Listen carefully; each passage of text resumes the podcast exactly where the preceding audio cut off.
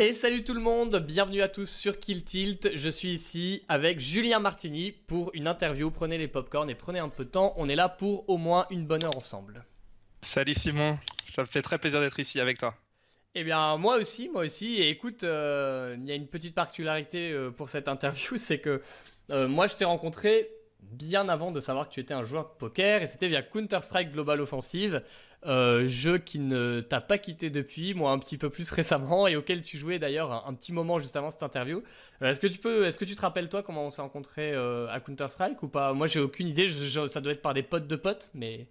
Alors, il me semble que c'était c'était vraiment par hasard, c'était incroyable et d'ailleurs, t'es es, peut-être une part de ma réussite quand j'y pense maintenant. Euh, en fait, on a joué l'un contre l'autre complètement au hasard en matchmaking, donc c'est euh, la manière aléatoire de rencontrer n'importe qui dans le monde. Et euh, il me semble qu'à cette époque, tu venais d'ouvrir Kill Tilt. Et dans tous les cas, je me souvenais que tu étais déjà l'ami de. Enfin, que tu avais fait des séjours en, Thaïlande et tu étais l'ami d'Alex Uno, etc. Donc, tu étais assez présent dans la, dans la communauté euh, pokeristique. Et je t'avais envoyé, donc j'étais euh, dans l'équipe en face et je t'avais envoyé un message, message à tous en disant Hey, Pina, est-ce que tu jouerais pas au poker? Et tu m'as dit Si, si. Et euh, je t'ai ajouté en ami et en fait euh, peut-être un ou deux mois après finalement on a, on a réussi à jouer euh, ensemble. à l'époque il y avait donc Peanut, donc toi, il y avait Nasty Rabbit, il y avait, il y avait d'autres gens et, et, de là tu m'as également permis de rencontrer des gens avec lesquels je suis beaucoup plus proche aujourd'hui comme What Else que les gens connaissent bien sur le forum KT et Gaël. Voilà, go.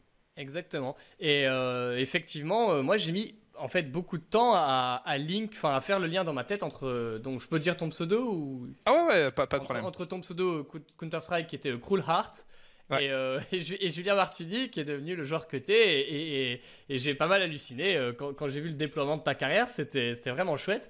Et en plus euh, bah, je tiens à le dire t'étais un, gars super super cool sur Counter Strike Global Offensive ultra posé toujours chaud pour une game le bon vieux temps. Ouais, donc c'est vrai que c'est assez fou le poker. C'est aussi des rencontres comme ça complètement, euh, complètement inattendues. Donc c'est chouette. On va, donc on est, évidemment, on se connaît euh, quand même pas mal euh, et du coup on va faire une interview malgré tout aussi objective et intéressante pour toute la communauté. Euh, je rappelle pour ceux qui ne te connaîtraient pas ou qui en tout cas ne euh, connaîtraient pas trop les détails, parlons euh, de tunas, de grosses thunes, puisque faut pas, faut pas mentir, le poker ça attire les gens pour ça aussi. tu as eu une ascension assez fulgurante et tu cumules aujourd'hui 4,8 millions de dollars de gains d'après Endon Mob en tournoi.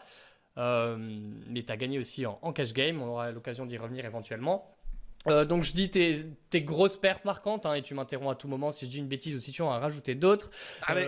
Bon, la grosse perf, c'est deuxième du No Limit Hold'em PSPC à 25 000 euh, euros pour 2, euh, enfin quasiment 2,9, quasiment 3 millions euh, de, gains.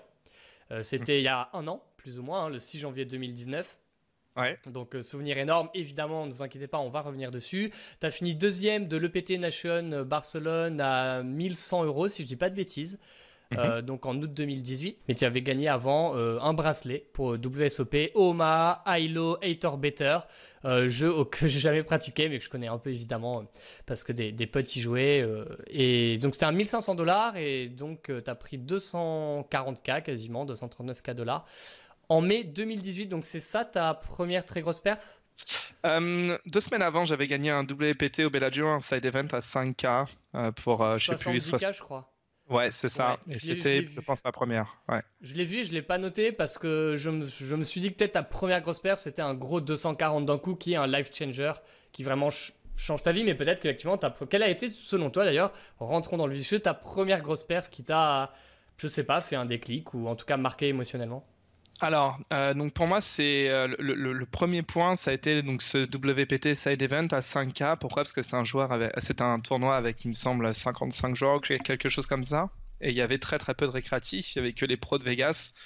Et euh, je jouais à ce moment-là plutôt peu en tournoi et surtout en tournoi live et je me suis rendu compte que c'était possible, que je pouvais y arriver.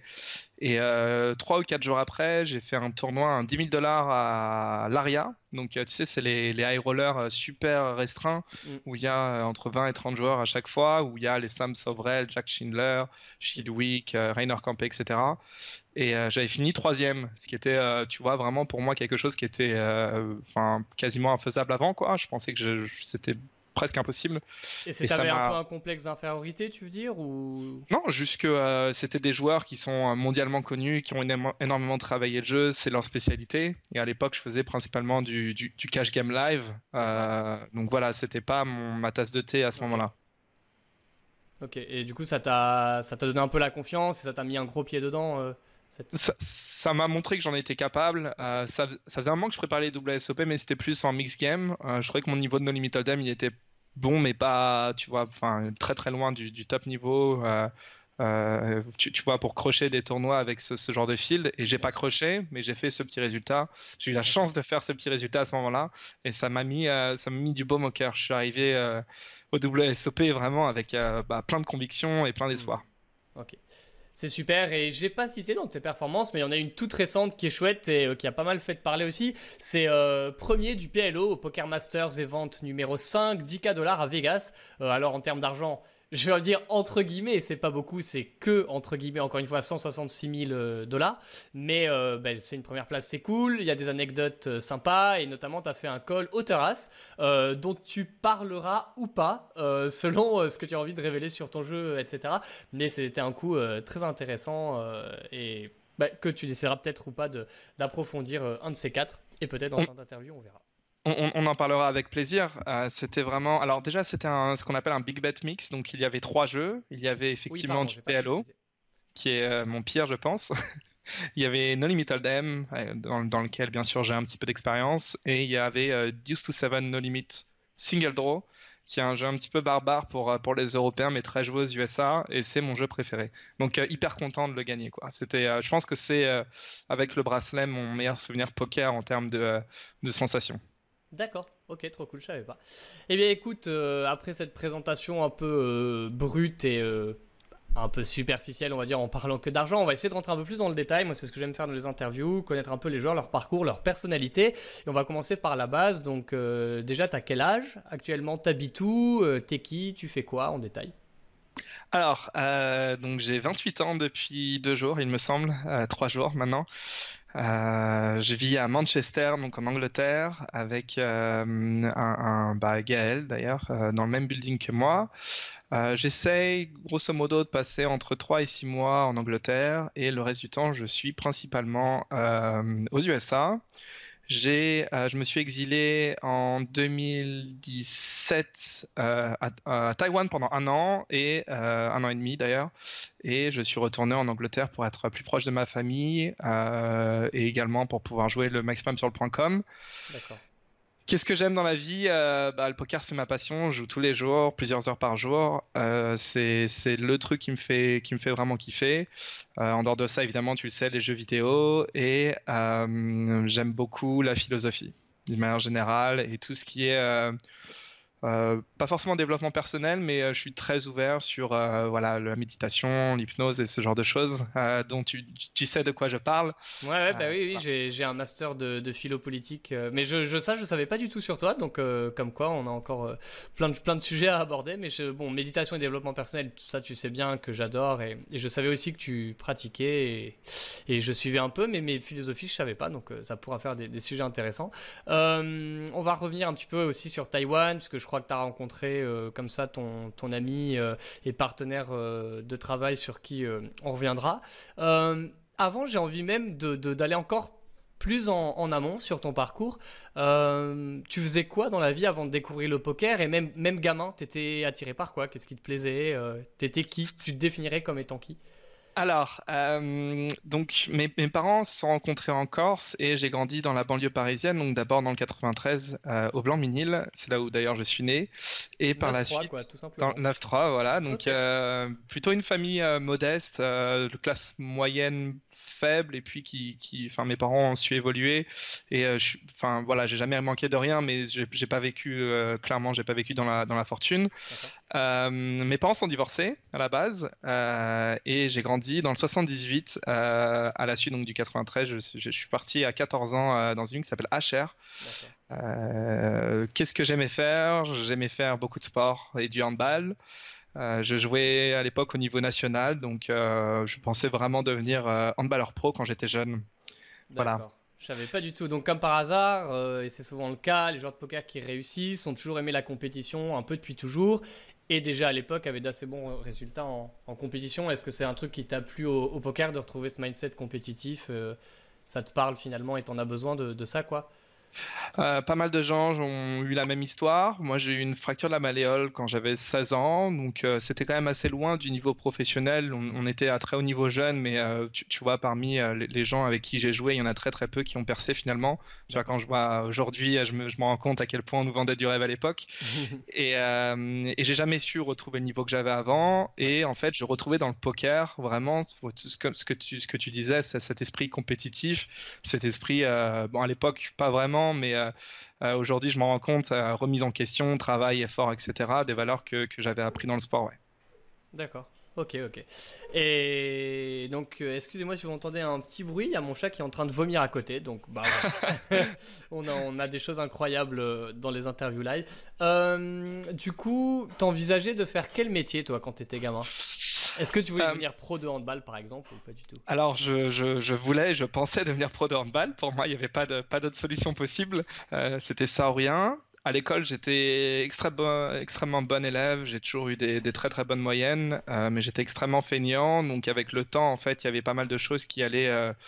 Ben, en, s'empirant, et notamment les devoirs maison, le enfin voilà, tout ce qui était à la maison, ça je faisais pas.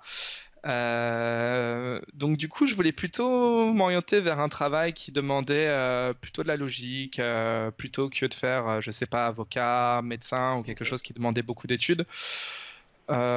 Voilà, je. C'était flou ou t'avais pas un métier en tête en particulier C'était. Je voulais vraiment devenir un balleur pro. Quand j'ai pas pu faire ça et que j'ai découvert le poker, je voulais devenir poker pro. Voilà. bah, ça a le mérite d'être clair. et... Ok, ça c'est bien tombé, j'imagine. C'est bien tombé. Euh, je suis arrivé au lycée et au lycée, j'ai commencé à avoir des, des, vrais problèmes de, bah, de travail à la maison. Comme d'habitude, je faisais rien. Je passais mon temps à jouer à CS et à faire du poker.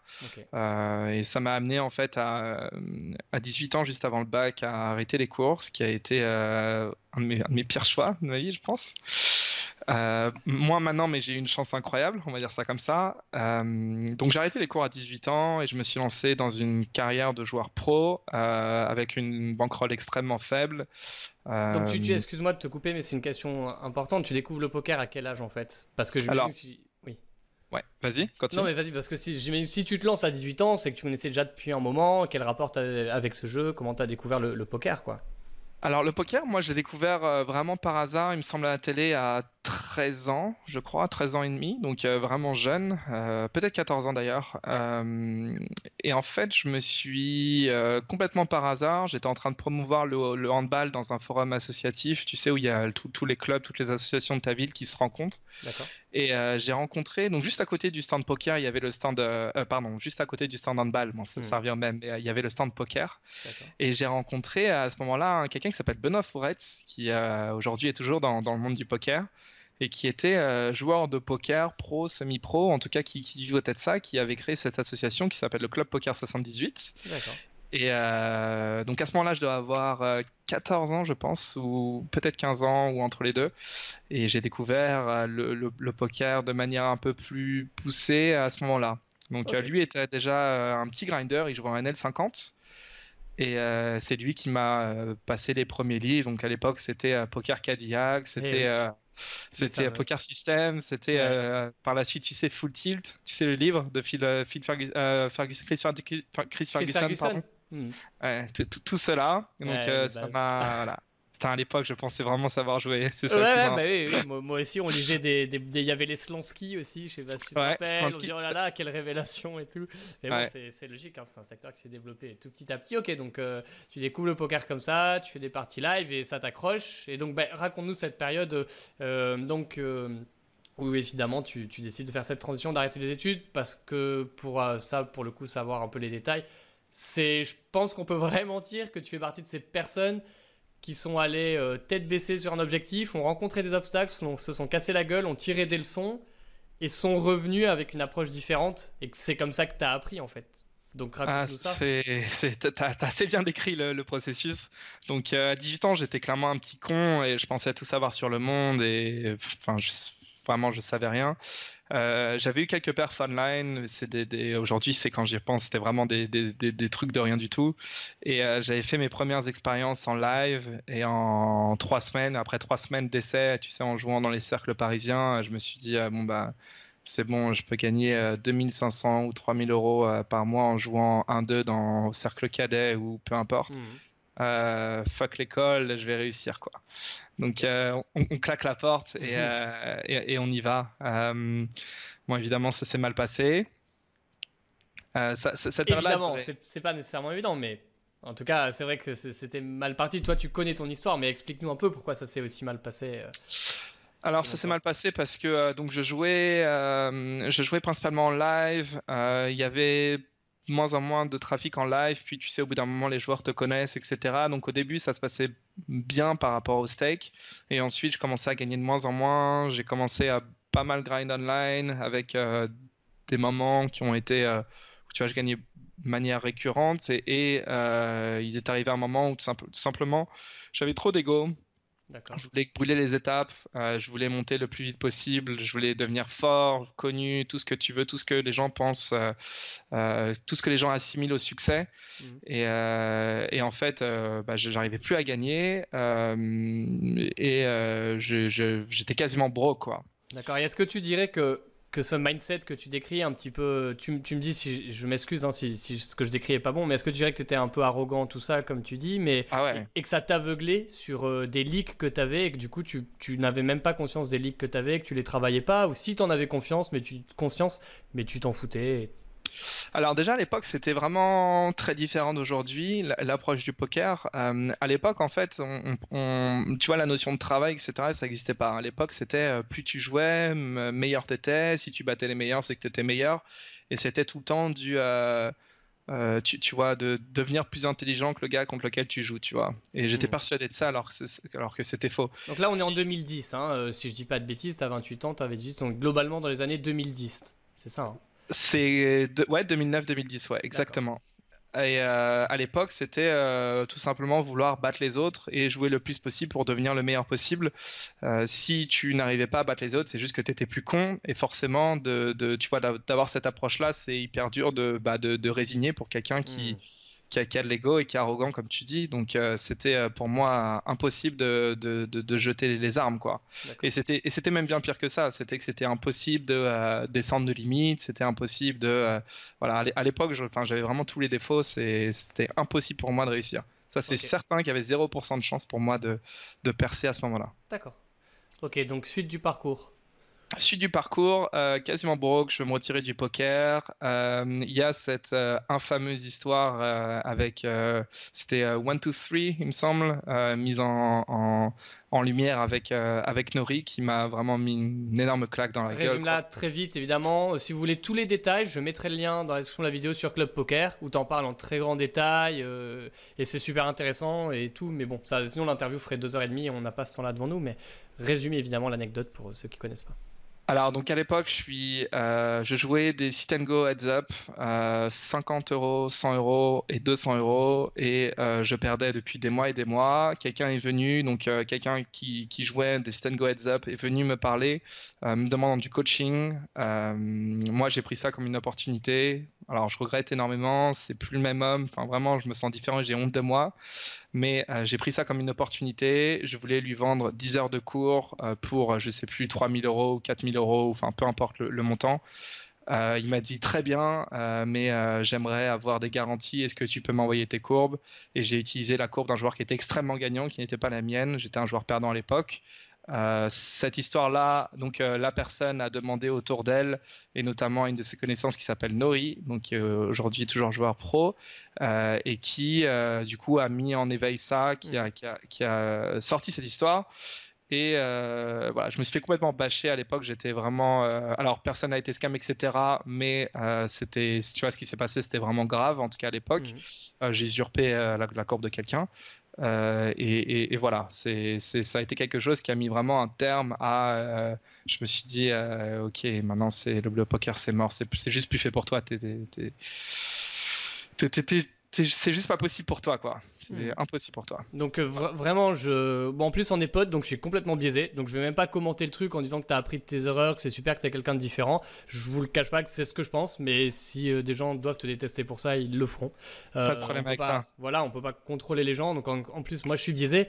Et j'ai été pote avec toi bien après cette histoire. J'en ai eu conscience euh, bien après, donc je savais même pas, mais donc euh, je peux pas trop la commenter. Mais encore une fois, je trouve que ce que t'en dis est quoi qu'il en soit intéressant. Donc euh, allez voir le lien dans la description, on en parlera. Donc évidemment, j'imagine cette anecdote t'a mis un coup, comme tu le dis, encore plus à ton ego à tout. Et à partir de ce moment-là, pour toi, le poker, c'est un peu fini, quoi? Tu le vois comme ça?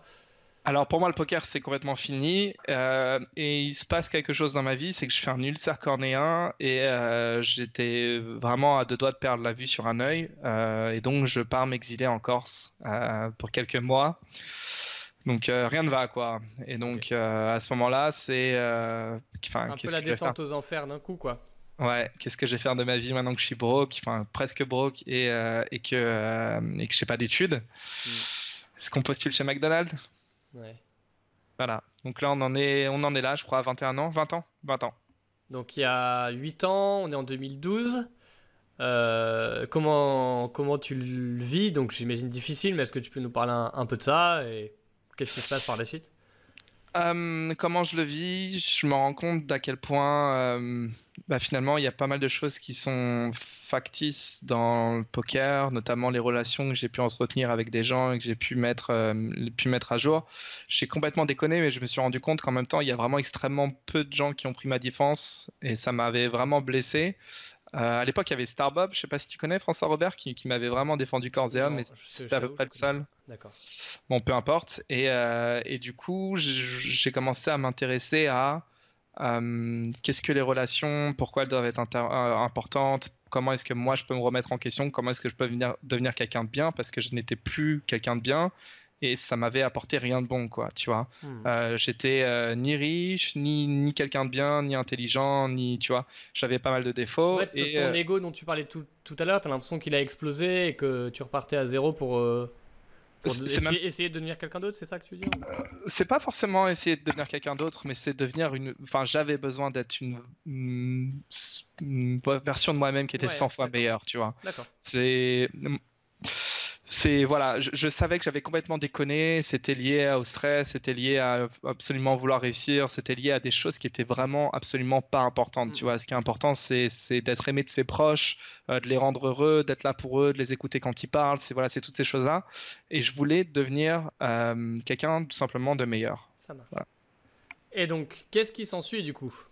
Alors qu'est-ce qui s'ensuit euh, Ce qui s'ensuit, c'est une vraie discussion avec les parents, euh, qui enfin, euh, tu, vois, toi, tu as quitté les, études pour faire du poker, donc tout le monde, tout le monde t'avait bâché à l'époque, tout le monde te dit ah, je t'avais dit, t'aurais jamais dû faire ça.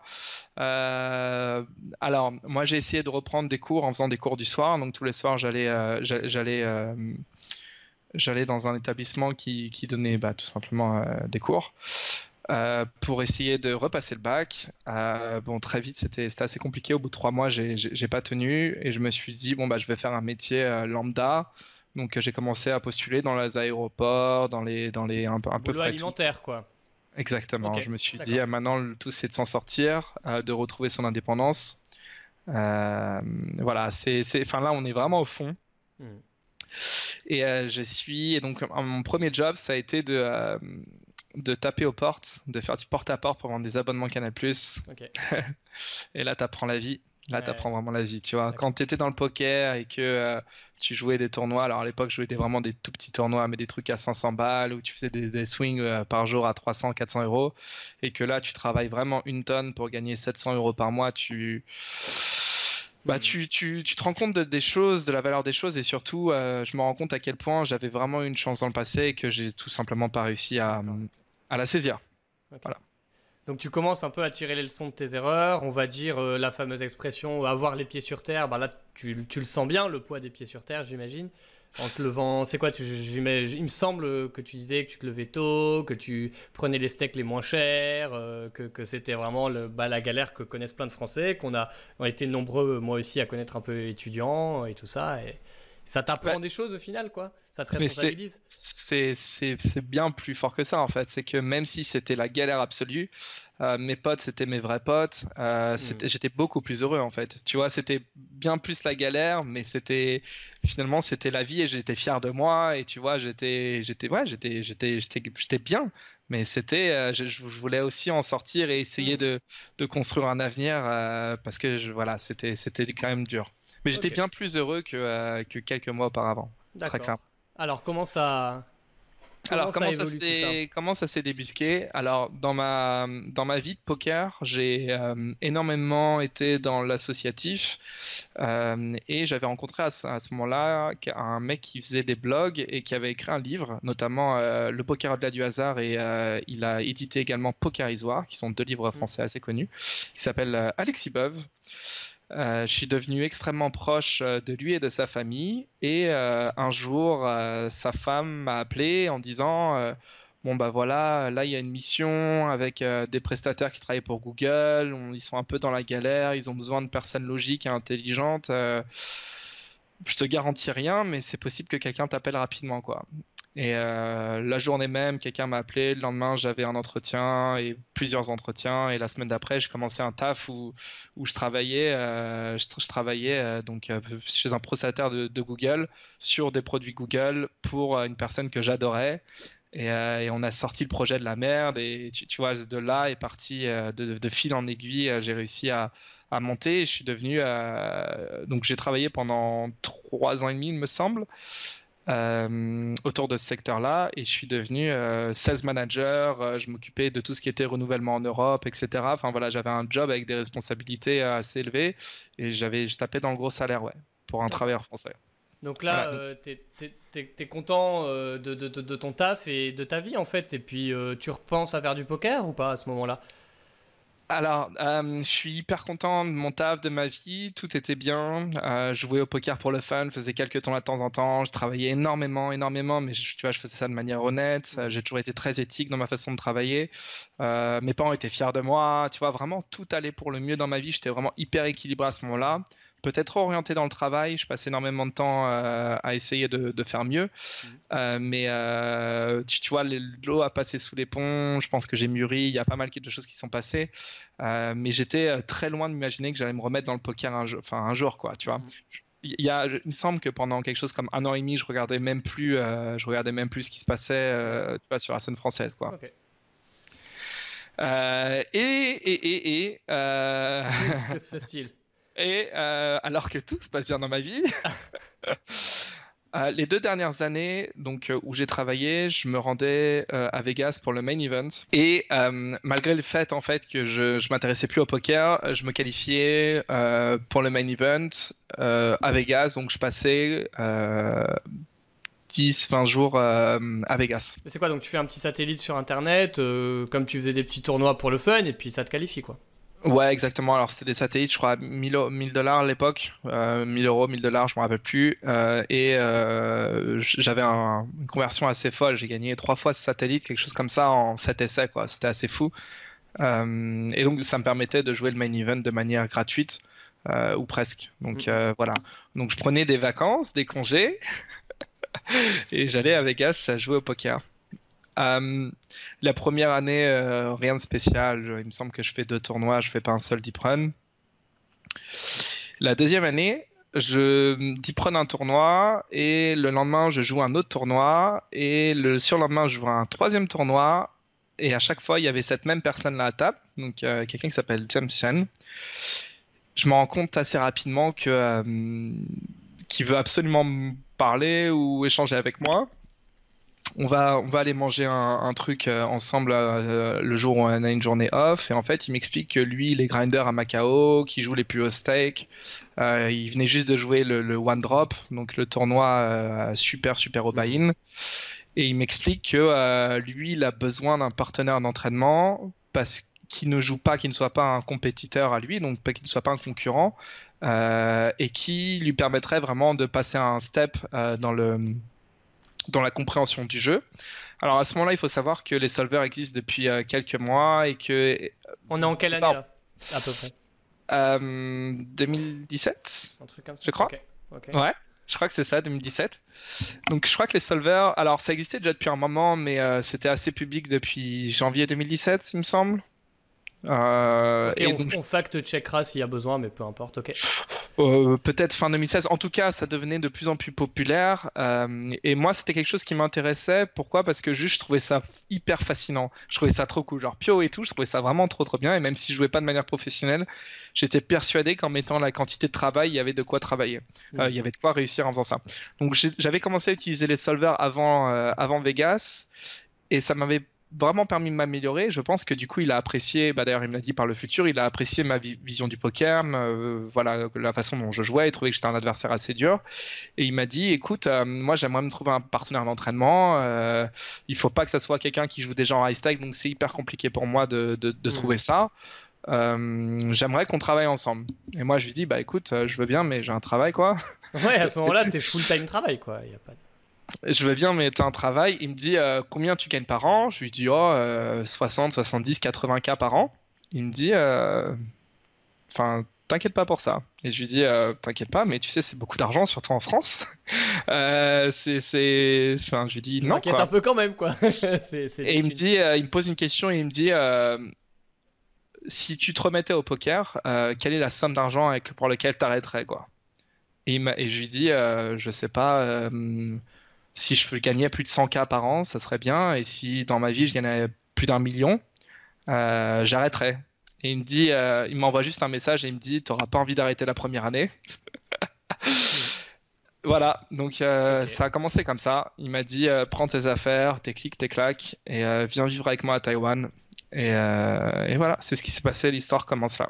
Donc, par une rencontre de donc Jen Chen, c'est bien comme ça que ça, se prononce taïwanais. Ok, c'est assez incroyable. Et donc, toi, à ce moment-là, euh, je pose la question parce que c'est ce qui me vient à l'esprit. T'as pas peur de retomber, de, enfin que ça entre guillemets que ça reparte en couille? Tu dis putain, ah, j'ai vécu l'enfer avec le poker, j'ai été trop arrogant, j'étais trop confiant. Là, j'ai regrindé de en partant de zéro, euh, en vendant des abonnements de Canal+. Maintenant, j'ai un taf, je gagne bien ma vie. Qu'est-ce que je vais me foutre là-dedans? T'as as eu cette peur ou pas trop? Explique-moi ça quand même quoi. C'est quand même une euh, sacrée prise de décision, quoi. Il me semble, hein. Alors, c'est, ça a été une décision hyper, euh, hyper importante dans ma vie, clairement. Euh, mais déjà, le fait que j'ai cette expérience professionnelle-là, je savais que ça allait m'offrir un matelas mm. par la suite et que du coup, si dans deux ans ou six mois ou peu importe, j'avais envie de trouver un travail, j'allais trouver très, très facilement. Le deuxième point, c'est que j'ai toujours été convaincu tout au long de ma vie que le, pic d'intelligence et de maturité, ou du moins là où tu produis le plus, euh, c'est entre 27 et 29 ans.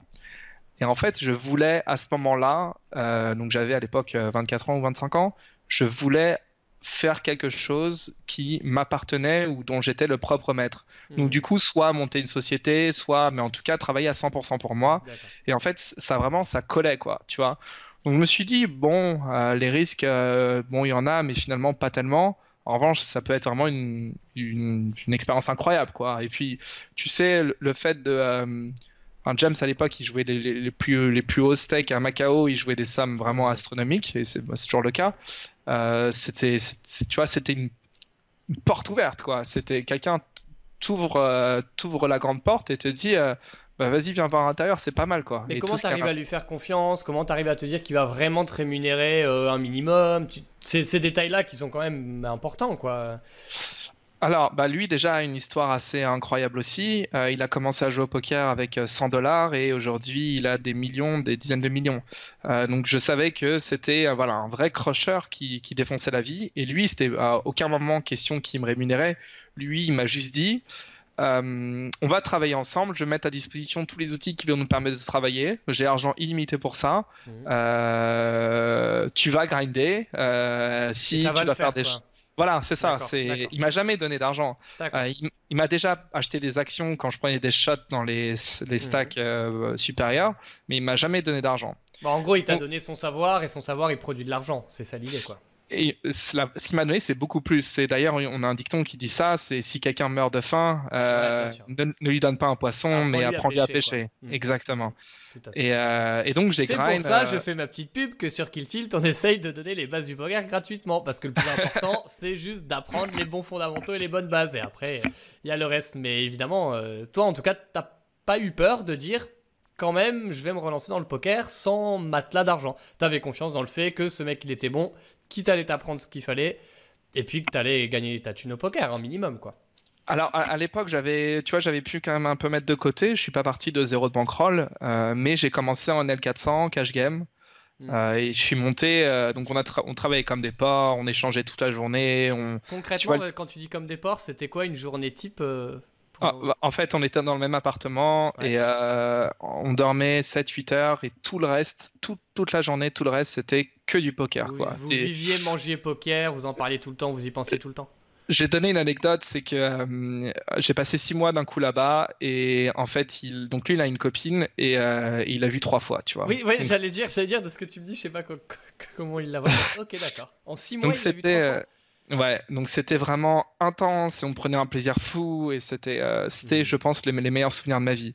Et par contre, c'était aussi beaucoup, beaucoup, beaucoup de grind et notamment à l'époque, je jouais, donc ça a été une double opportunité, donc à la fois le travail et aussi le jeu. Je jouais sur, euh, je pense que, je pense que tu, en, tu en as entendu parler, une application qui s'appelait Poker Master. Donc c'était une application chinoise. Ben, enfin, application ou room chinoise? C'était une room chinoise. Oui, oui, voilà. Parce que moi je connais la room. Mais... Oui, oui. Voilà. J'en ai entendu parler, pas, pas, que pour du bien du coup, mais ouais, j'en ai entendu parler. Ouais. Et euh, c'était, euh, tu vois, tous les mois, je, je faisais des, des, enfin, je gagnais mais énormément d'argent. Et puis en plus de ça, euh, quand on, quand la personne nous envoyait l'argent, c'était en Bitcoin et le Bitcoin prenait 20% tous les jours. Enfin, c'était. Donc en cash game, tu grindais là. Hein. Ouais, en full cash game. Et donc je suis passé de la NL4 à la, enfin, de la NL400 à la 100-200 en 6 mois, quoi. 100-200 euh, dollars, c'était même un peu plus, c'était 1000-2000 euh, RMB, donc la monnaie chinoise, donc c'est 125 250 euh, grosso modo dollars. En gros, le, un tapis à 25K plus ou moins. Ouais. D'accord. Et, et c'était, enfin, tu, tu, vois, c'était jouer toute la journée et en fait, et c'était incroyable. C'était, il y avait tellement d'argent qui rentrait que tu vois, c'était vraiment que des chiffres et c'était, c'était fou quoi. C'était fou, fou, fou. C'était, enfin, je, pense que tu vois, il y a beaucoup de gens qui disaient que l'époque, l'âge d'or du poker, c'était 2009, 2010. En fait, l'âge d'or du poker, c'était 2017, c'est sûr. sûr, sûr, sûr. Ok, d'accord. En tout cas, euh, pour toi, ça se passe très bien à ce moment-là. Et comment tu gardes les pieds sur terre justement? Alors, en fait, c'est euh, hyper drôle, c'est que euh, malgré tout l'argent que je gagnais, déjà, je faisais pas grand-chose de l'argent, dans le sens où, euh, tu vois, tout était sur des comptes à, l'étranger. Mhm. Et surtout, en fait, à côté de toi, t'as un mec, tu vois, moi, je gagnais vraiment énormément d'argent à l'époque, et t'as un mec qui gagne 10 fois plus, quoi. Donc, finalement, en fait, je, m'en suis même pas rendu compte que je gagnais autant. C'était mhm. juste, tu, vois, c'était je sais pas, c'était c'était juste du crédit dans un jeu vidéo qui augmentait. Oui, c'est des points quoi. Tu vois, c'est comme si tu es fort à Counter-Strike, mais que tu avais toujours un mec qui était meilleur que toi. Est-ce que tu penses que tu es réellement fort raison, tu as raison, as tout à fait raison. Et euh, voilà, c'était euh, euh, incroyable toute cette période-là. Ok. Et donc, évidemment, ça te lance complètement. Et puis, après, j'ai envie de rentrer dans dans d'autres questions un peu mentales et tout aussi. Mais bah, raconte-nous un petit peu les détails de de ta carrière euh, tournoi et qu'est-ce qui te lance, comment tu t'y mets déjà au tournoi live? Euh, pourquoi pas rester online à imprimer de l'argent en fait? Pourquoi tu te mets au tournoi live? Et dans tes tournois live, raconte-nous un peu tes meilleurs souvenirs avec évidemment le PSPC, ton bracelet et tout.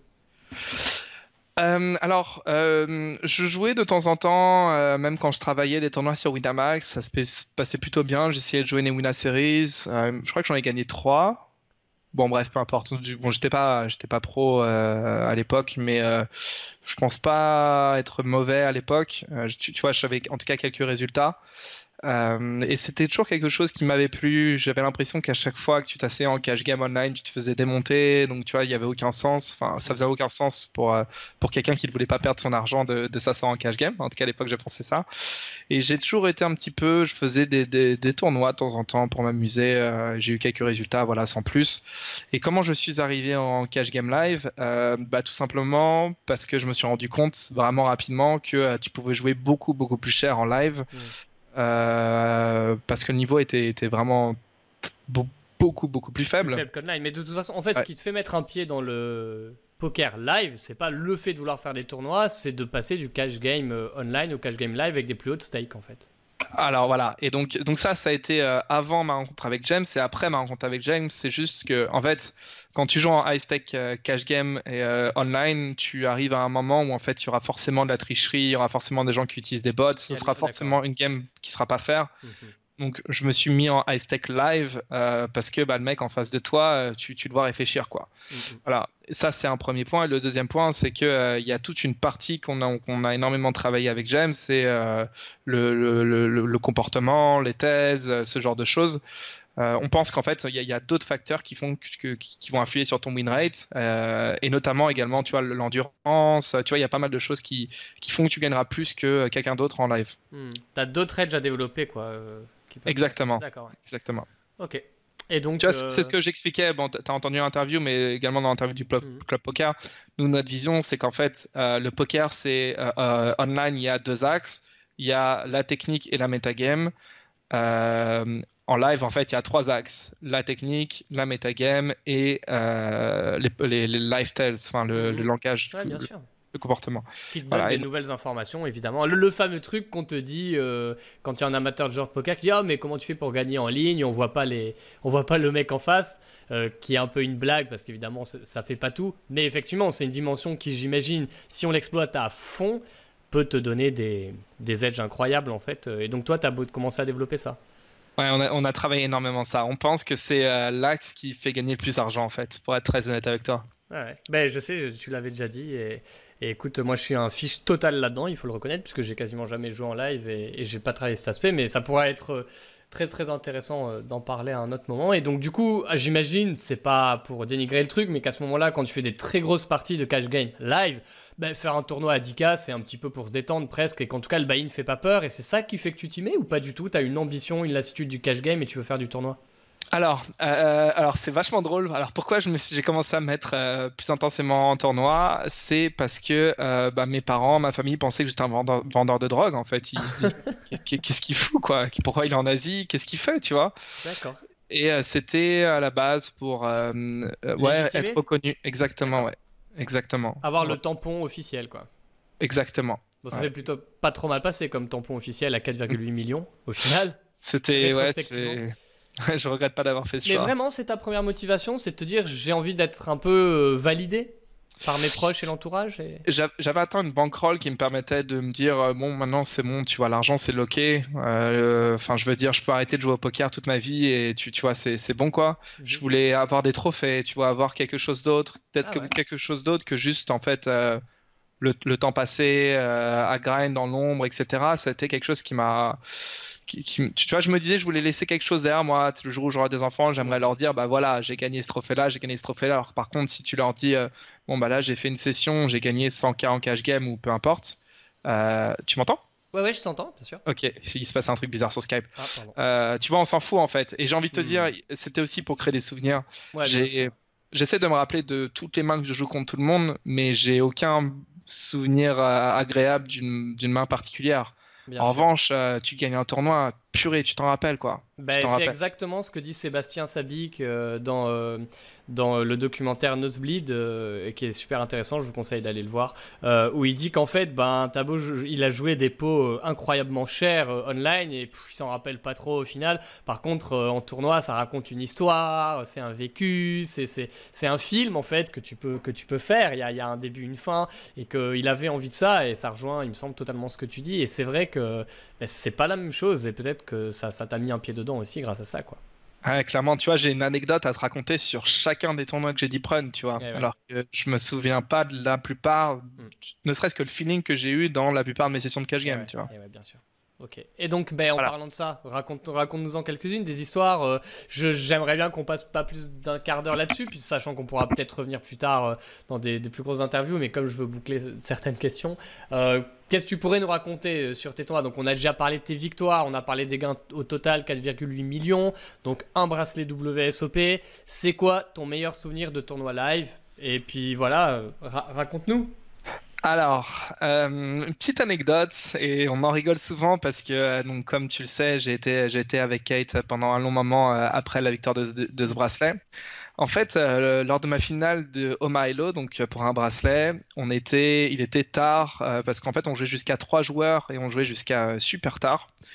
Et euh, elle faisait boire un peu tout le monde et j'étais celui qui disait euh, non non moi je veux pas boire et tout. Euh, genre là on est à 7 lèvres d'un bracelet, il y a pas un cas où je bois. Et tout le monde était à peu près bourré à table. Et, et, il se retrouve, et je me retrouve à un moment donné où je perds un coup énorme et je suis en small blind avec 2,2 big blind, quelque chose comme ça. Ouais. Tout le monde fold. Et en fait, je raise. Et la big blind, du coup, ne voit pas qu'il me reste 2,2 big blind parce qu'elle était complètement bourrée. et fold sa main, tu vois. Avec une cote de, de, de, 5 contre 1 ou je sais pas quoi. il faut savoir qu'en Oma Hilo, euh, dans le meilleur, enfin dans le pire des cas, euh, c'est un 60-40, donc les équités sont extrêmement oh close. enfin, il n'y a pas un cas normalement en fait, dans pas ce cas de figure-là. T'as zéro fold equity. T'as zéro fold equity et normalement dans un spot comme ça, tout le monde limp pour essayer de pass la small blind voilà, donc tu vois, je, gagne un peu ce, bracelet, euh, tu vois, quelques heures après, et ça a été, euh, bah, tu vois, un peu grâce à elle, et c'est, c'est, tu, vois, c'est rigolo de penser à des trucs comme ça. Euh, quand j'ai gagné la Poker Master, donc évidemment ce Call Race où tu vois, c'est vraiment kiffant, absolument kiffant, de dire que tout ce que tu as pu apprendre dans le poker depuis toujours, ça t'a permis d'arriver à ce point-là. À ce moment-là, ouais.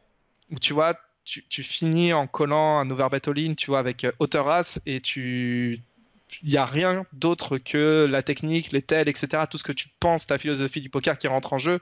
À aucun moment, je me suis dit, bon, bah là, si tu calls et que tu tort, tu perds euh, la différence, t'es 80 000 dollars, ou enfin, je me rappelle plus c'était quoi la seconde place.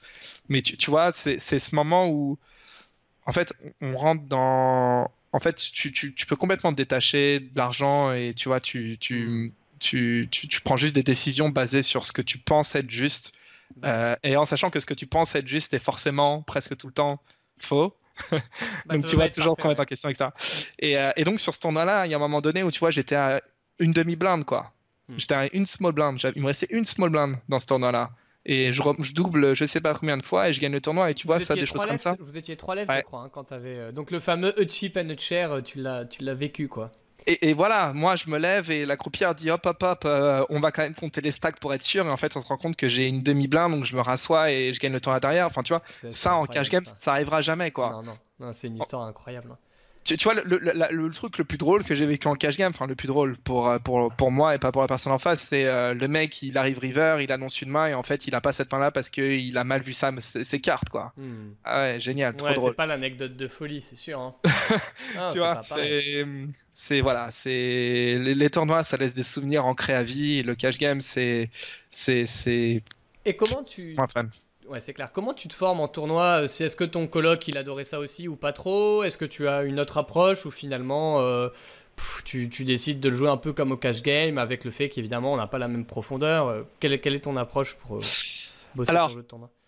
Euh, alors, euh, James, il faisait déjà des tournois high stakes et il avait, il avait gagné déjà plusieurs high rollers, euh, notamment à Macao. également, il avait gagné le, super high roller en Australie pendant le, le 6 millions. Enfin voilà, il avait déjà quelques résultats et j'appréciais son approche. Et notamment, j'ai vite compris tu sais, les, ce qu'on appelle les, blocs, tu sais, les blocs hmm. de stack, les, les, choses, les leviers, les, les, enfin, les, choses qui différenciaient du cash game liées en fait juste au, stack size, euh, qui sont largement inférieures. La plupart du temps, on va passer 40% d'un tournoi à jouer entre 30 et 40 big blinds, alors qu'en cash game, c'est tout le temps 100. Hmm. Euh, voilà, ce genre de choses, en fait, je les ai très vite assimilées parce que euh, lui était déjà très au point là-dessus. Et comment est-ce qu'on a réussi à s'améliorer? Bah, Tout simplement en regardant énormément de replays ça a presque été uniquement notre, euh, notre seule façon de travailler les tournois en No Limit Hold'em. Ouais. D'accord. Ok, c'est super intéressant euh, de, de, voir cette approche où finalement tu as transposé quand tu dis des replays, j'entends bien, il me semble, hein, des replays de tournois live en plus. Euh, live ou online, tu regardes tout ce qui est accessible. Ouais, ouais, ouais. Ok, as, aussi, je pensais que tu avais fait beaucoup de replays seulement de live. D'accord, ça marche. Les deux. Écoute, on, reviendra peut-être sur ton parcours, soit plus tard dans l'interview, soit euh, dans, une autre vidéo, qui sait. Euh, mais j'aimerais parler un petit peu aussi euh, du mental, puisque c'est un truc qui me passionne évidemment, et dont je sais que comme tu médites et que tu t'intéresses pas mal au développement personnel, tu dois avoir des réflexions intéressantes là-dessus. Quelle est, selon toi, ta plus grande force mentale et ta plus grande faiblesse? Ou en tout cas un lot de force et de faiblesse mentale? Euh, ma faiblesse, c'est très facile à, à, dire. Je pense que je suis hyper empathique et du coup, quand quelqu'un que j'apprécie autour de moi souffre, je, souffre aussi. J'ai du mal à. Bah, c'est plutôt drôle d'ailleurs. C'est que quand quelqu'un a autour de moi un problème, en fait, ça devient presque mon problème et ça, vraiment, c'est quelque chose auquel je pense bien plus que si c'était mon propre problème. Euh, et au poker, au, poker, ça peut te jouer des tours, ça ou, pas du tout? Euh, C'est vraiment dans la vie perso? Au poker, ça joue des tours parce que c'est extrêmement épuisant. Tu reprends, tu vois, tu essaies de capter toutes les énergies de, tout le monde à table et ça, ça demande énormément de fatigue. Ça a été d'ailleurs quelque chose que j'ai travaillé avec, euh, avec euh, bah, pendant un moment, j'ai pris du coaching avec Pierre Gauthier. et c'était le truc que je lui avais dit. Je lui avais dit à la fin d'une journée, je suis épuisé. Est-ce que tu peux, s'il te plaît, m'aider? Et il m'a pas mal aidé. Euh, donc ça, voilà, c'est le seul point noir en, en, tournoi. Et sinon, dans la vie tous les jours, c'est pas vraiment un point noir, mais c'est quelque chose qui euh, qui peut influer sur, euh, tu, vois, mon bonheur, ma mmh, joie. Bien sûr, ton bien-être. Ok. Et, et, plus grande force. Et là, là, je parle plus poker pour le coup. Alors, plus grande force, euh, bah, j'ai envie de te dire, c'est pareil, c'est presque l'empathie en fait. C'est, j'arrive justement à vraiment comprendre dans quel état émotionnel mon adversaire est et du coup ça, ça m'aide. Et en quoi euh, ça influence sa prise de décision? Voilà, exactement. Euh, je vais pouvoir dévier énormément de ce que la théorie voudrait, juste parce que je sais que mon adversaire est atteint mentalement ou quoi, et, mmh. et c'est triste de dire ça, mais c'est vraiment arriver à exploiter mon adversaire. Euh, je trouve que c'est une de mes qualités. Après, dans la vie, je trouve, euh, je j'arrive bien à écouter les gens, tu vois. Je, lorsque les gens parlent, j'arrive bien à me concentrer sur ce qu'ils disent et je suis à 100% en train de les écouter, tu vois. Et c'est quelque chose qui se perd un peu aujourd'hui, je trouve. Ben oui, ça on pourra en parler des tonnes, mais avec les réseaux sociaux en plus, euh, notre temps d'attention et de concentration euh, chute énormément et on est drogué euh, au gros ce qu'on appelle les triggers émotionnels, c'est-à-dire que tu es shooté aux, trucs sensationnels, aux trucs choquants et on, perd de plus en plus. Les gamins par exemple en cours ont de plus en plus de mal à rester concentrés et à écouter un, cours d'une heure. il faut tout le temps leur faire un trait d'humour, les choquer pour les remettre dans le bain et tout. Et effectivement, au, poker, c'est un truc que j'essaye beaucoup de dire dans les vidéos, ça rejoint peut-être ce que tu dis, c'est qu'en fait c'est un jeu où il faut apprendre euh, à être profondément concentré et, intéressé sur un truc qui n'est pas nécessairement sensationnel et qui va te permettre d'avoir un petit edge à cet endroit-là, un petit edge. Alors que la plupart des joueurs quand ils commencent, ils regardent les gros pots, les gros setups, les grosses mains, alors que c'est pas forcément ça en fait qui t'apporte de l'edge, donc c'est intéressant. C'est sûr que c'est pas ça. Ce qui nous apporte de l'edge, c'est ne plus faire d'erreurs dans, les petits pots, là où, enfin, les choses qu'on va jouer des centaines, des milliers de fois. Exactement, en même fait, tes ranges d'open pré-flop, par exemple. Surtout les d'open pré-flop. Ouais, bah ouais, ça sent, euh, Tu vois, les gros pots, en fait, tu pourrais presque tout faire, ça change rien. Euh, c'est très. Tout le monde sait jouer. Là, on va vraiment parler poker pour une fois. Mais tout le monde sait jouer avec des grosses mains, tout le monde sait jouer avec un full, ou tu vois, tout le monde va faire full contre over full, et tu vois, les gens viennent me demander en disant, bon, bah là, j'avais ça, qu'est-ce que j'aurais dû faire? Ah, mais pas de chance, il avait exactement ça, est-ce que j'aurais pu fold? En fait, c'est pas grave, parce que si la personne en face de toi est dans la situation exactement inverse, qui va arriver une fois dans une vie, ou plusieurs fois dans une vie si tu joues énormément, euh, elle fera également l'erreur. En revanche, là où tu économises de l'argent, ou tu crées de l'argent, c'est en faisant, en répétant euh, quelque chose, faire quelque chose que tu fais bien, de le faire en, en permanence bien, plutôt que tu vois de, de, faire des petites erreurs un peu partout. C'est d'ajuster en fait, de savoir euh, reconnaître euh, euh, ce qui, ce tu vois là où tu fais des, vraiment des petites erreurs sur le très long terme. bon, peut-être que tu couperas ça parce que c'est pas intéressant, mais. Ah non, non, t'es, enfin, t'es dingue. Je pense que c'est un des trucs les plus intéressants. Au contraire, ça, ça, ça, ça explique aux, joueurs que par exemple, euh, il faut absolument bosser leur range de call 3 bêtes parce que ça va revenir des tonnes de fois et que bah, si justement ils ont vraiment pratiqué ça des dizaines voire des centaines d'heures, bah, ils vont être tellement infiniment plus forts sur les 3 bêtes et les call 3 bêtes, des situations qui arrivent tout le temps qui vont dégager un edge monstrueux au lieu de se focaliser sur oh là là, j'ai perdas, il avait touché Brelan dans le 3 bet pot, on s'en fout, comme tu dis, l'adversaire en face aurait joué pareil, ça crée pas d'edge. Et... Donc, euh, c'est. Non, je pense au contraire que c'est super intéressant. Et d'ailleurs, c'est un volet que je développe dans ma formation Progresser au poker, euh, dans les méthodes de travail c'est d'apprendre à, réussir à comprendre là où il y a de l'edge. Et, effectivement, en fait, dans toutes les disciplines, c'est pareil. Tu regardes Michael Jordan, tu regardes les plus grands joueurs d'échecs, ils maîtrisent leurs fondamentaux sur le bout des doigts. Euh, les plus grands musiciens, les, leurs fondamentaux sont incroyablement maîtrisés. Euh, et, à partir de là, ça leur donne une liberté, une aisance exceptionnelle et ils peuvent se concentrer sur d'autres choses aussi. Donc, euh, non, non, c'est. Crées de l'edge là où tu fais quelque chose différemment des autres. Exactement, différemment des autres dans des situations qui se répètent tout le temps. Du coup, tu as tout le temps un petit peu plus d'edge que tout le monde et ça, ça crée un, gros différentiel. Euh, toi, est-ce que ça t'arrive Alors, euh, j'ai presque envie de pas te poser la question parce que j'ai pas l'impression, mais ça t'arrive d'avoir des baisses de motivation On dirait que t'adores toujours le poker, que t'es pas du tout blasé, alors que t'as gagné plein d'argent, que t'as joué beaucoup d'années. Euh. Ouais, c'est drôle. C'est Là, je pense que tu vois, là, de, ces six derniers mois, je pense qu'il n'y a aucun Français qui a joué plus de mains que moi, par exemple en Miss Game. Euh, j'ai joué vraiment énormément, énormément, énormément de mains. Et pourtant, comme tu l'as dit, c'est vraiment pas une question d'argent, c'est plus une question de, de, tu vois, vouloir réussir, vouloir comprendre le jeu en détail, mmh. devenir meilleur.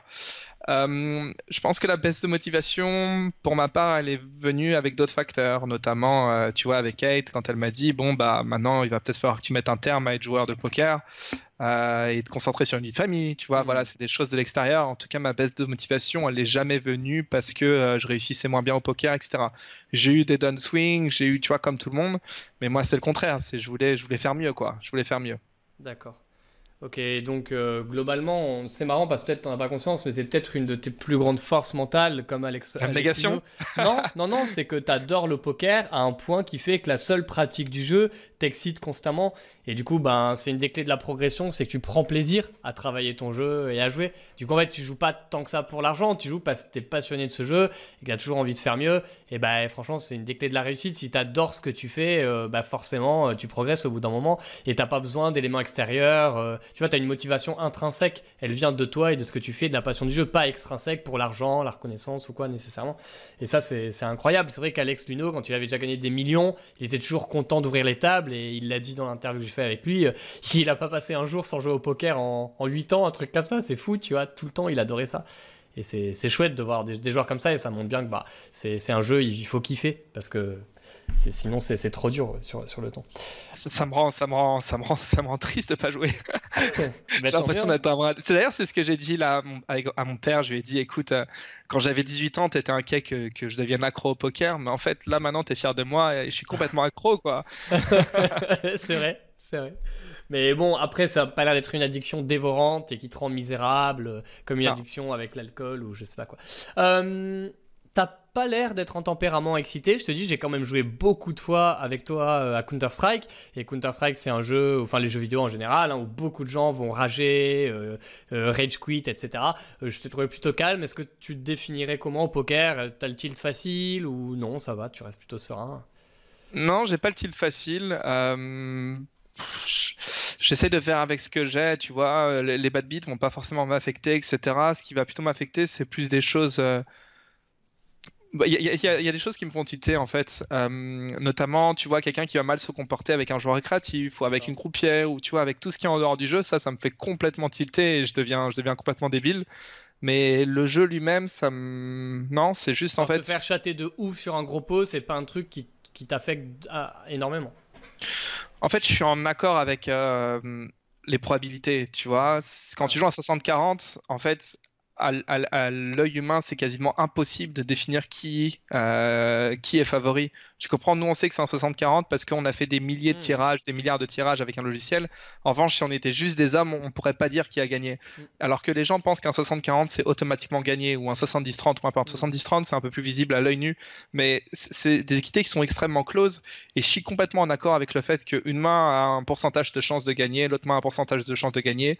Les deux vont arriver de manière exacte voilà, euh, euh, exactement. Le, court terme n'a vraiment aucune importance. Ok. Et pour pousser un peu le raisonnement plus loin, peut-être que plein de gens se disent ça, ok pour un ou deux coups, mais quand, euh, je sais pas, tu perds 5 coin flip d'affilée, évidemment, il y a toujours une probabilité de les perdre, mais ça devient vraiment. La probabilité de perdre 5, 50-50 d'affilée, elle commence à être assez faible. Comment tu arrives à être en accord avec ça euh, quand c'est un gros tournoi, que tu étais chip leader et que d'un coup tes jetons y fondent euh, Comment tu le vis? Parce qu'effectivement, il y a toujours la partie rationnelle du cerveau qui connaît les stats et tout, et la partie émotionnelle de toi qui a envie de gagner, qui dit c'est enfin mon tournoi, je sais pas, mais j'ai bien joué, je mérite pas. Comment tu vis ce rapport-là euh? je pense que quoi qu'on en dise, la vie est plutôt juste. Et je vais te raconter une anecdote. Peut-être que tu l'as déjà entendu, peut-être pas. j'ai joué le plus gros pot de ma vie à Macao contre Jimmy Guerrero, donc le joueur français. Et euh, le pot faisait, euh, bon, alors on n'est pas tout à fait d'accord sur la taille du pot, mais euh, bon, 320k dollars à peu près. Donc c'était, tu vois, c'était vraiment gros quoi. Et ça fait, on part à tapis, 7, il a 7, donc il a Broland 9, mhm. j'ai Broland 10 au turn. Mhm. Ok, on part à tapis, donc pour vraiment énormément.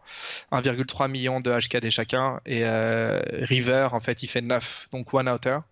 Et donc je perds ce pot là. Et tu vois, Là, c'est il ça part à la turn en plus? Ouais, ça part au il a, quoi, il a, T'as 98%, quoi.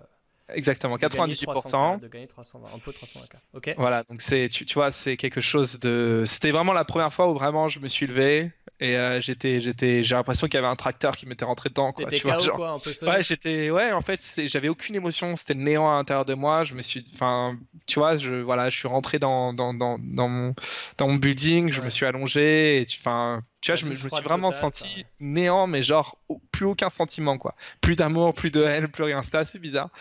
Et à la suite de ça, j'en ai, discuté longuement parce que peut-être que ça m'a, ça m'a marqué ou peut-être pas, mais dans tous les cas, j'avais le sentiment de que tu vois, je devais en, parler parce que tout le monde était waouh, mais putain, c'est fou, pas de chance et tout.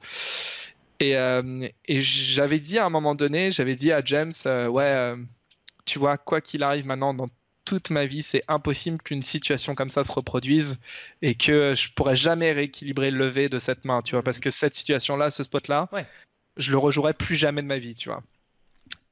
Et bah ça, c'était en euh, novembre 2018. On arrive en janvier 2019. Ta finale des Bahamas, Asdam Sweeté contre Perdas, donc c'est 85-15 ou peu importe. Mhm. Et euh, je gagne cette main qui a une levée de, euh, je sais pas, 1,3 million de dollars ou quelque chose comme ça. Tu vois, c'est quelque chose d'encore plus grand. C'est toi qui chatte le 5%, enfin, le petit pourcentage, on va dire. Exactement. Et en, et en, fait, tu vois, un jour ou l'autre, tu seras aussi dans, dans, de, l'autre côté. Euh, peut-être il y a des gens, ça ne leur arrivera jamais, mais en tous les cas, il faut qu'ils restent confiance sur le fait que, bah voilà, c'est arrivé, c'est comme ça. Euh, maintenant, on va se concentrer sur ce qu'on peut maîtriser. Euh, et c'est pas le passé, quoi. Hein. Hmm. C'est réussir à faire le deuil, le deuil de la situation aussi, parce que, enfin, tu vois, on en parlait avec Gaël sur sa fameuse histoire au WSOP, tu sais, ou avec le, le roi roi ou qui, est, qui, est foldé et tout, avec l'erreur de croupier et tout. Vous pourrez aller avoir le voir dans, dans l'interview, et c'est vrai que c'est très dur de faire le deuil de trucs comme ça, mais en fait, il n'y a pas le choix hein, si tu veux faire passer à aller de l'avant quoi. Ok, confiance en la vie et en la chance. Ouais, exactement. On va parler euh, un petit peu aussi des, des joueurs qui t'ont marqué. Euh, alors là, je parle même avant que, tu vois, quand tu avais 18 ans, quoi. Quels sont les premiers joueurs qui t'ont vraiment inspiré et fait kiffer? Et maintenant, euh, quels sont les joueurs qui te font kiffer? Ah, je vais être un peu plus. Euh, moi, j'étais un peu bizarre, je sais pas, quand j'étais jeune. J'aimais bien euh, Allen Cunningham. Ouais, je me rappelle. Euh, je trouvais qu'il avait des rides vraiment incroyables, quoi. J'étais pas très dans les. J'adorais Elki. j'étais pas trop dans les joueurs démonstratifs, j'étais plutôt dans les joueurs. Cunningham, il est patient, calme, introverti. Hein. Ouais, ouais, vraiment, tu vois. Et puis, à l'époque, il était trop fort, quoi. Quand il avait 10 le main event et qu'il était en finale, en ta finale, euh, bah, l'année de Jamie Gold, euh, je trouve qu'il avait des rides, mais incroyables, tu vois. Même aujourd'hui, quand je regarde la TF, je me dis qu'il était complètement dans la zone et que, enfin, j'aurais été incapable de jouer comme lui, quoi. Donc, t'étais pas trop bling bling, genre Gus Hansen ou Negreanu et tout, ok Pas du tout. Et de nos jours, qui t'impressionne ou, ou t'inspire ou les deux? Euh, alors, le joueur qui m'impressionne le plus, évidemment, en tournoi, c'est. Pour toute façon, c'est même pas close, c'est Shidwick, qui est pour moi vraiment largement au-dessus de tous les autres. Ok, c'est ce que m'a dit Flavien, si je ne pas du tout. Je ne le connaissais pas du tout il y a un an et demi ou deux ans, je sais plus. Et effectivement, bon, moi, je, que je connais pas trop le tournoi et tout, mais j'ai regardé et apparemment, c'est. Enfin, c'est littéralement une machine déjà. Et en plus, il est impressionnant techniquement et mentalement, il paraît. J'ai pas assez creusé, mais tu es la deuxième personne du coup qui me dit ça. C'est euh, le meilleur joueur du monde. C'est tu vois. Tu ah vraiment pour toi, il est, il est, vraiment au-dessus? C'est pas juste parce que tu l'apprécies toi? D'accord. Non, bah d'ailleurs je le déteste. euh, non, non, c'est enfin, c'est un des rares joueurs où vraiment j'avais pendant un moment donné le sentiment, tu vois, qu'il voyait mes cartes, quoi. C'était incroyable. Qu'est-ce qu'il a de plus selon toi? Alors, bon, déjà, c'est un cerveau hors du commun. Il est extrêmement intelligent. Il utilise des choses auxquelles, tu vois, on pense pas forcément. Notamment, il est beaucoup plus loose en stream que ce qu'il n'est, euh, tu vois, quand il n'y a pas de caméra. Euh, il arrive vraiment à détecter quand bluff, quand pas bluff. Euh, c'est pas seulement être parfaitement balance d'une manière GTO, mhm. donc pardon, équilibré d'une manière euh, théorique.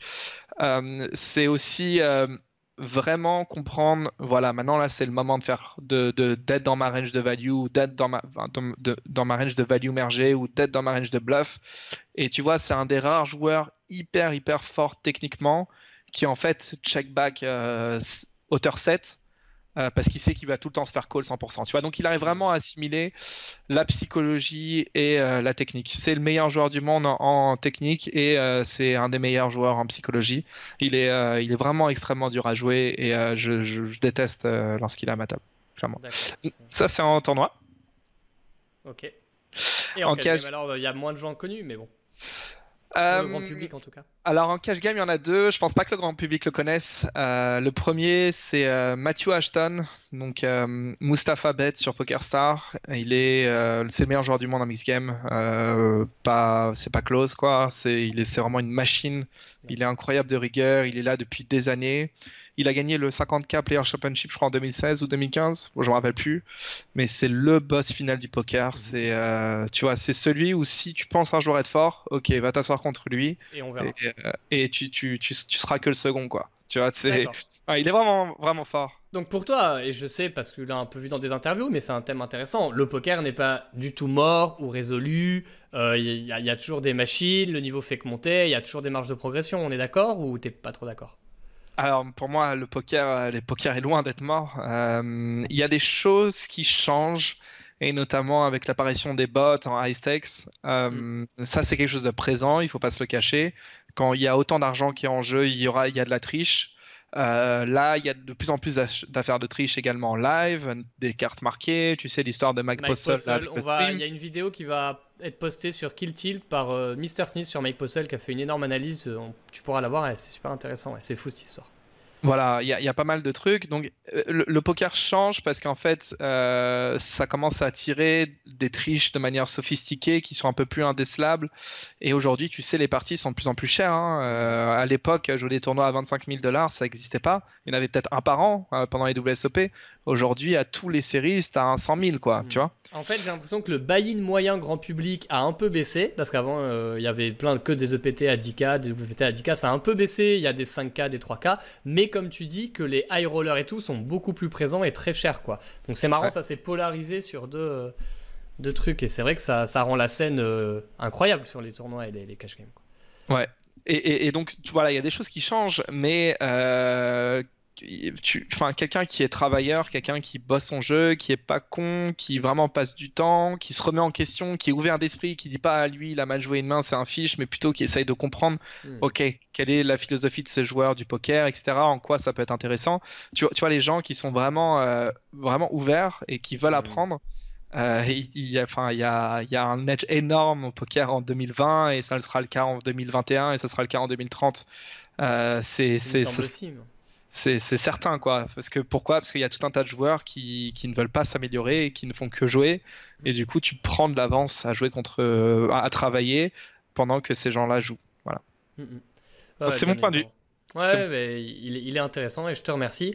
Euh, est-ce que tu as une anecdote particulière que tu aimerais me, me, raconter? Une seule, choisis-la bien. Euh, si t'en trouves une, elle peut être marrante, elle peut être ah déprimante, elle peut être fun. Enfin, fun, c'est un peu pareil que marrant, mais celle que tu veux. Alors, euh, bon, la, plus drôle, moi j'en ai, j'en ai pas mal, mais je dirais la plus drôle qui m'a marqué récemment, c'est pendant le 25 000 dollars Mix Game à Rosvadov. Euh, petit field, 25 joueurs, et il y avait pas mal de, joueurs assez connus. Et il y a quelqu'un qui vient juste avant le début du tournoi, un, quelqu'un, enfin quelqu'un que, que je connais pas, un joueur amateur probablement, qui vient et qui voit Philagie et qui prend son téléphone et tout et qui met l'appareil photo. Et là, il passe l'appareil photo à un autre joueur et lui dit est-ce que tu peux prendre une photo de nous et tout? Et donc euh, Phil Ivy se lève euh, le gars euh, le, se met à côté de lui et ils prennent une photo ensemble. Le gars récupère son téléphone et dit merci. Et qui était la personne qui prend la photo? Isildur Victor Blum et il savait pas? Et il savait pas et c'était euh, c'était on était on a vraiment beaucoup rigolé euh, à ce moment-là parce que tu vois c'est euh, c'est il a demandé à une autre légende de, de, prendre la photo quoi. Bon Phil Ivy est quand même le, le, joueur le plus connu au poker avec Negranu je pense, je pense. mais enfin Victor En, plus, en plus, entre Victor Blom et Phil Ivy, ça a pas mal bastonné. Et si je dis pas de bêtises, Ivy a bien délesté euh, Isildur de 2 millions, un truc comme ça. Euh, oui, mais ça va, il s'aime bien, il s'apprécie bien. Ouais, il s'apprécie bien quand même. Ok, ouais. c'est super chouette. Ok, bah, bonne anecdote, je la connaissais pas. Et pour clore l'interview, est-ce que tu aurais. Euh, je suis obligé de citer à chaque fois cette chaîne que j'adore qui s'appelle Thinkerview, qui fait des chaînes de géopolitique, finance, etc. Et cette question est directement inspirée d'eux, donc je veux pas faire comme si elle venait de moi. C'est est-ce que tu aurais un conseil pour euh, donc chez eux c'est les jeunes générations, mais moi je l'ai transformé pour le poker. Quel conseil tu aurais pour les jeunes générations joueurs de poker? Euh, Quelqu'un qui est déjà très motivé, très travailleur et qui aimerait devenir pro, qu'est-ce que tu aurais envie de lui conseiller ou de lui dire? Poker ou hors poker d'ailleurs? Alors, euh, j'ai fait vraiment une tonne d'erreurs dans ma jeunesse et j'aurais aimé quelqu'un me, me, me ça en fait quand j'étais jeune. Il faut pas essayer de brûler les étapes, il faut pas essayer d'aller plus vite que ce qu'on voilà que, ce qu'on peut faire. Euh, si tu es travailleur, euh, les choses arriveront d'elles-mêmes. C'est pas pas une course en fait, c'est être heureux à chaque étape qui vont t'amener à tes objectifs et tes objectifs peuvent être plus ou moins hauts. Moi au début mes objectifs c'était euh, pouvoir gagner euh, 1500 euros par mois, 2500 euros par mois, etc. Aujourd'hui, les objectifs sont extrêmement hauts, mais c'est arrivé vraiment petit à petit. Donc il faut bien comprendre qu'il faut avoir des objectifs à très court terme et des objectifs très élevés, mais à très long terme. Qu'il y ait un jeune de 18 ans qui me dise euh, Moi, dans 10 ans, je vais devenir champion du monde, bah, je lui dis GG, c'est exactement ce qu'il faut. En revanche, pour y arriver, il y a plein d'étapes intermédiaires, donc il ne faut pas les griller. Le deuxième, c'est euh, aujourd'hui, on a une chance incroyable avec le poker, c'est qu'il y a énormément de ressources mises à disposition. Mais pour moi, je suis vraiment étonné que les... tout le monde ne soit pas très fort. Parce que si tu as envie d'être très fort, tu regardes Linus Love euh, qui joue les, les, les, les, Triton Series là, et tu, tu, tu fais pareil quoi. Il euh, n'y a aucune honte à euh, comment, imiter ce que font les meilleurs, et c'est ça te fait énormément progresser aussi longtemps que tu comprends ce qu'ils font. Voilà. Donc, euh, croire en ses rêves, être heureux, euh, ne pas vouloir brûler les étapes, ne pas. Un point aussi qui est important, c'est euh, voilà, ne, pas avoir tête baissée dans le guidon. Si à un moment la personne sent que elle commence à être émotionnellement atteinte par le poker, faire une pause. Il euh, n'y a pas de honte. Il n'y a pas de honte à se tromper. C'est en se trompant qu'on s'améliore. Euh, accepter l'échec, voilà, l'erreur. Voilà, c'est tous les conseils que j'ai à donner. Eh ben écoute, Julien, merci beaucoup. Bis à tout le monde sur Kill Tilt. Et puis s'il y a des commentaires, des réponses, je te les ferai parvenir. Si tu as le temps, tu peux passer jeter un coup d'œil, peut-être éventuellement répondre à deux, deux, trois questions. Et je te remercie encore infiniment. Avec grand plaisir, Simon. Merci pour l'invitation. Ciao Julien, à bientôt. J'espère que vous avez pris autant de plaisir à regarder la vidéo que moi j'ai eu à interviewer Julien. J'espère vraiment que ça vous a plu. N'oubliez pas de vous abonner à notre chaîne YouTube pour progresser au poker via le lien juste ici en haut à droite. Et surtout, télécharger notre formation gratuite, les bases du poker, pour peut-être vous aussi gagner des bracelets WSOP. Allez, ciao tout le monde et à bientôt.